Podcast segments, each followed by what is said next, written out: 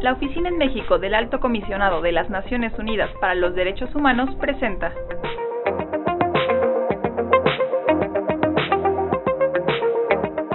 Hola, ¿cómo están? Mi nombre es Jimena Suárez, oficial de Derechos Humanos. A nombre de la Oficina de la Alta Comisionada de las Naciones Unidas para los Derechos Humanos, le doy la bienvenida a María Novoa y Alejandro Jiménez a este espacio. Muchas gracias por acompañarnos. En esta ocasión hablaremos sobre justicia penal e impunidad en México. Para la ONU Derechos Humanos es una prioridad que existan herramientas que hagan posible la verdad y justicia en casos de violaciones a derechos humanos. Las investigaciones penales son una de esas herramientas. Acabar con la impunidad no se limita a ciertas reformas de papel al sistema penal. Hay muchos elementos relevantes, desde el sistema acusatorio, una fiscalía autónoma, defensorías fuertes, fiscales y abogados capaces, atención a víctimas, protección a testigos e investigaciones con perspectiva de género. Hoy nos vamos a enfocar en dos temas, el sistema acusatorio y la autonomía de las fiscalías. En México se han pasado importantes reformas sobre ambos temas a nivel federal, una en 2008 y otra en 2014, y vamos a platicar con María y con Alejandro al respecto.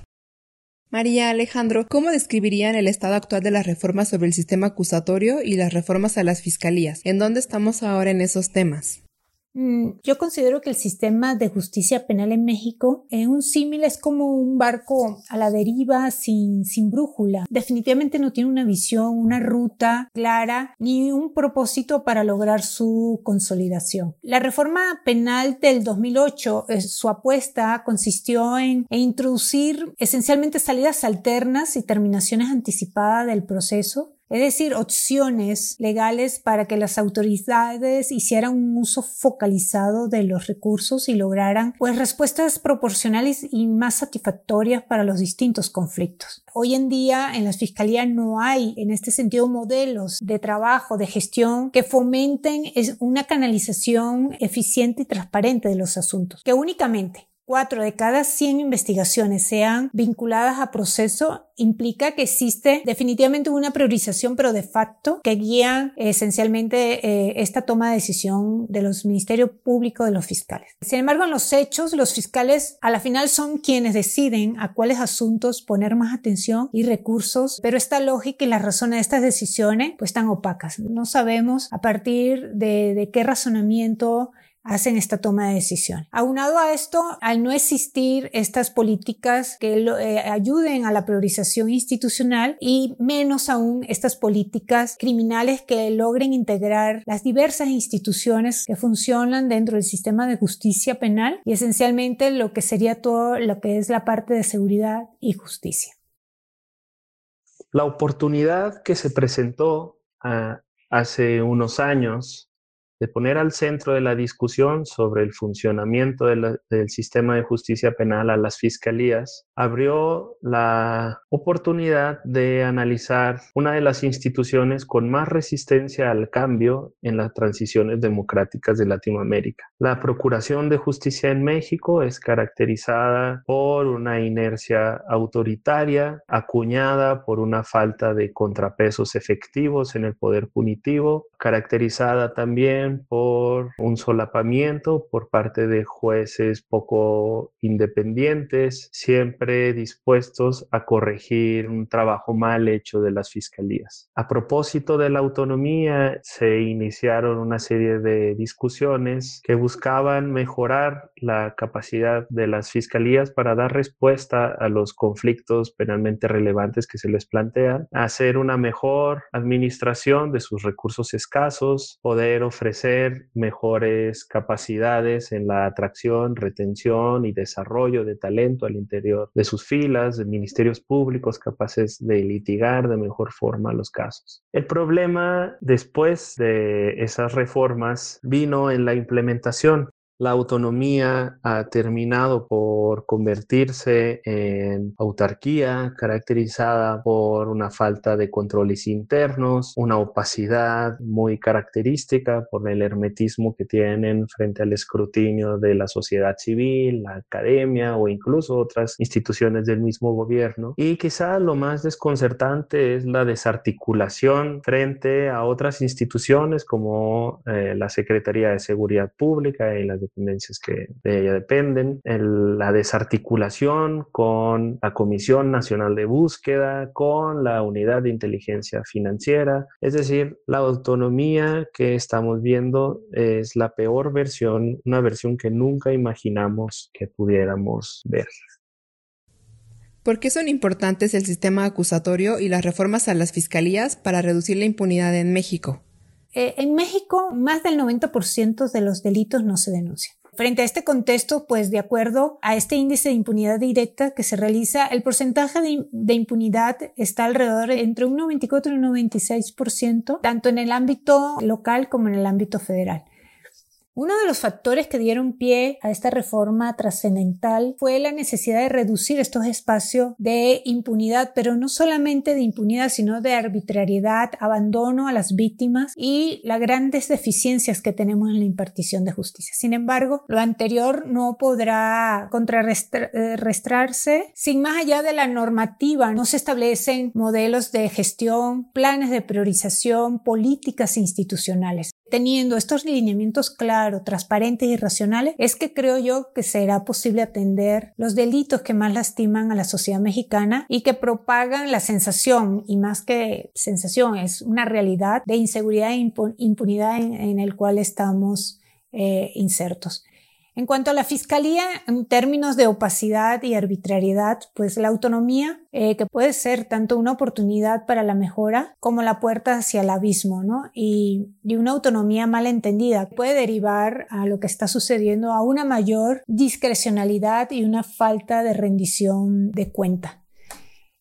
El sistema de justicia penal en México se diseñó principalmente para elevar la precisión al momento de castigar por parte del Estado y esa es la forma en la que aporta a la reducción de impunidad, pero también en ampliar las posibilidades con las que la Fiscalía cuenta para darle cauce y respuestas de acuerdo a las expectativas de la víctima a los distintos conflictos que se le presentan. Es materialmente imposible para una fiscalía llevar todos los casos hasta un juicio oral, pero el sistema acusatorio le permite disponer de distintas estrategias para satisfacer esta necesidad de respuestas, de que alguien le cuente una historia creíble a las víctimas, a la sociedad e incluso a los mismos imputados. De hecho, uno de los cambios fundamentales de la reforma fue terminar con la pretensión esta de determinar la verdad para todos los delitos y se colocó más en el énfasis en la solución del conflicto que resulta de la comisión de, un crimen, ¿no? Así como buscar la reparación del daño. Se trató realmente de una apuesta ambiciosa para construir una justicia más racional, que fuera capaz de responder por primera vez de forma proporcional a los conflictos sociales. Además, el sistema de justicia penal acusatoria introdujo reglas y principios que incorporaron acciones encaminadas a la transparencia y al respeto a los derechos humanos de las personas involucradas en un proceso penal. Por ejemplo, se contempla que la persona imputada tendrá garantías para su defensa, cómo enfrentar el proceso en igualdad de condiciones con la parte acusadora para argumentar y presentar datos y elementos de prueba con el auxilio de una defensa técnica adecuada acorde a sus necesidades. En general, esta reforma un cambio de paradigma, ¿no? Hacia estándares más democráticos de la justicia penal y de protección de los derechos humanos, particularmente para las personas inculpadas sin dejar de lado, y esto es algo muy importante que sucedió con la reforma, darle un papel activo que están asumiendo dentro del sistema las víctimas y los ofendidos.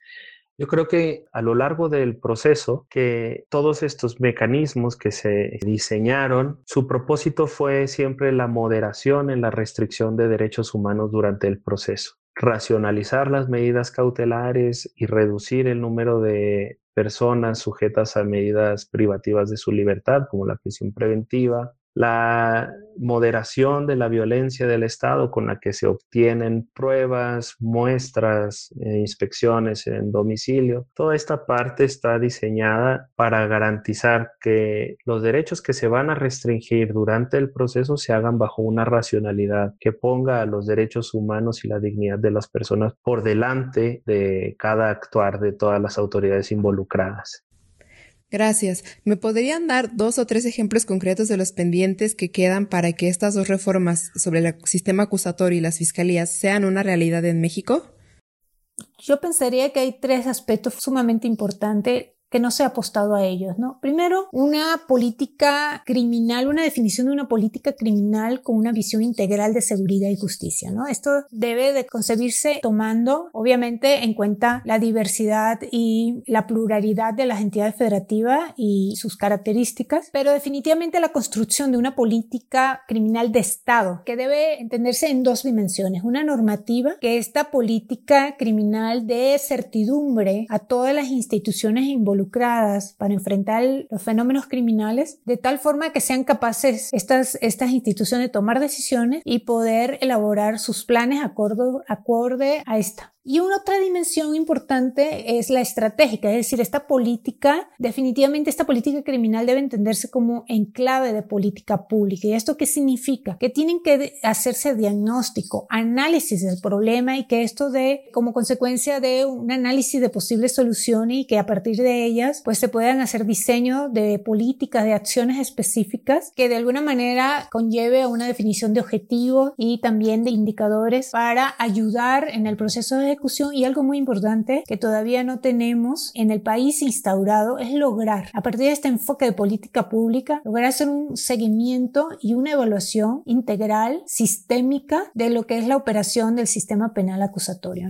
Otro elemento que va unado a esta política criminal que ayude a esta articulación de todo el sistema en funcionamiento y a todas las instituciones que la involucran es el desarrollo de políticas de priorización por medio de las cuales se establezcan estos criterios y que ayuden a, darle, a dar certidumbre tanto a las expectativas de ciudadana y que también ayudarían a cerrar estos espacios de indolencia, de voluntarismo y de corrupción que hay dentro del sistema, ¿no? Y algo muy importante de acción es un modelo policial. Frente a esta inminente o participación de las Fuerzas Armadas y la Guardia Nacional en tareas de seguridad pública, resulta indispensable fortalecer estos cuerpos policiales apostando a un modelo de seguridad local y civil, ¿no? Y algo muy importante, que lo que se defina de este modelo policial pueda permitir la articulación de lo que es la función de investigación policial con las políticas de priorización de las fiscalías.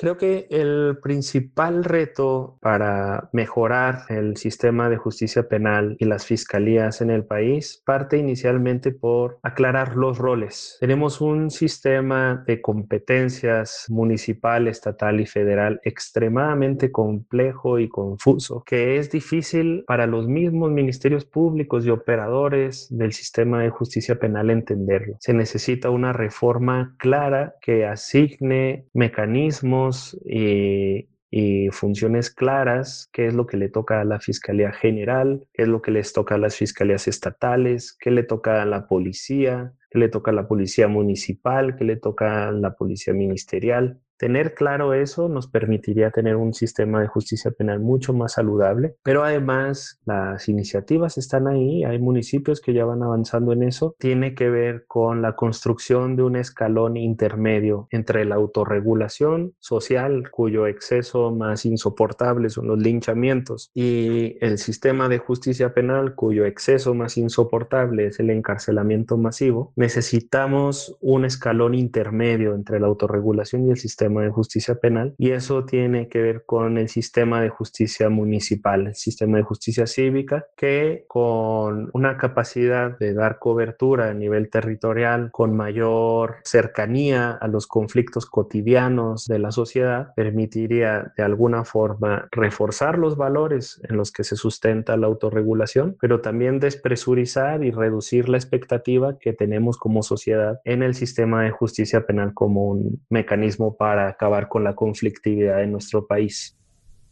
Recientemente han surgido ciertas tendencias para implementar una mano dura en el sistema penal, ¿no? Por ejemplo, ampliar la prisión preventiva oficiosa para ciertos delitos e incrementar las penas para otros. ¿Cuál es su opinión al respecto?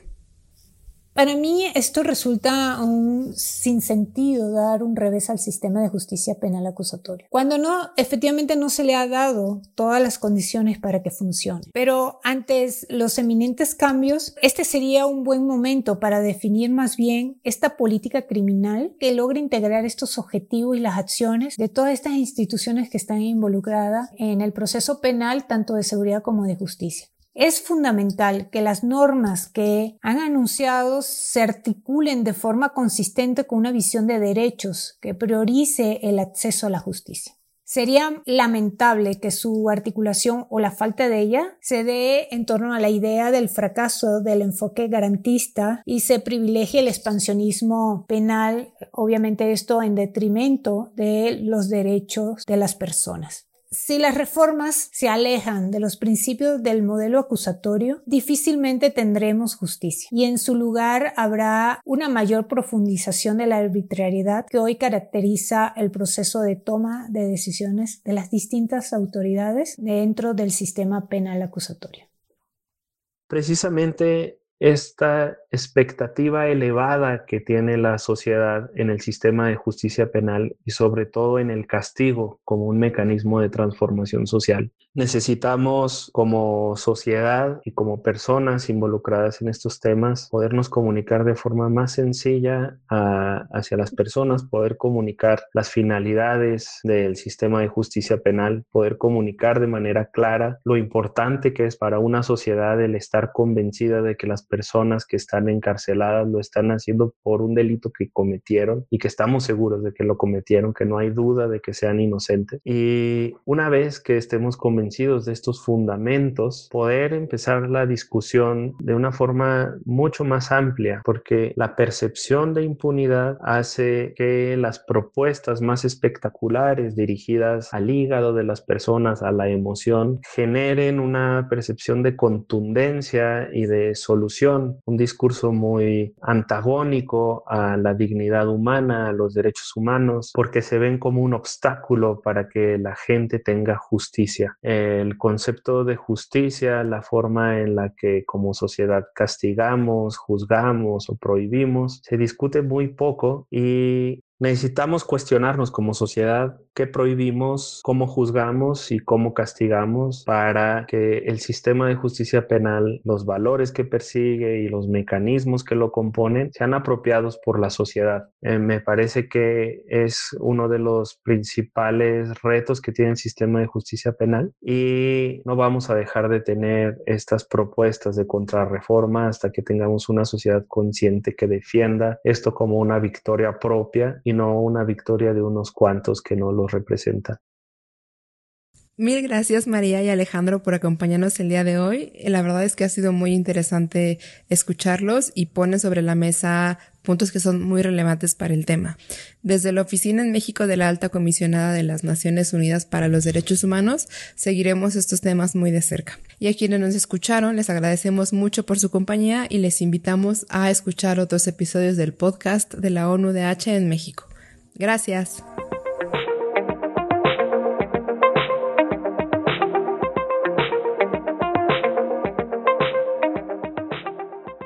Esta fue una producción de ONUDH y SINU México.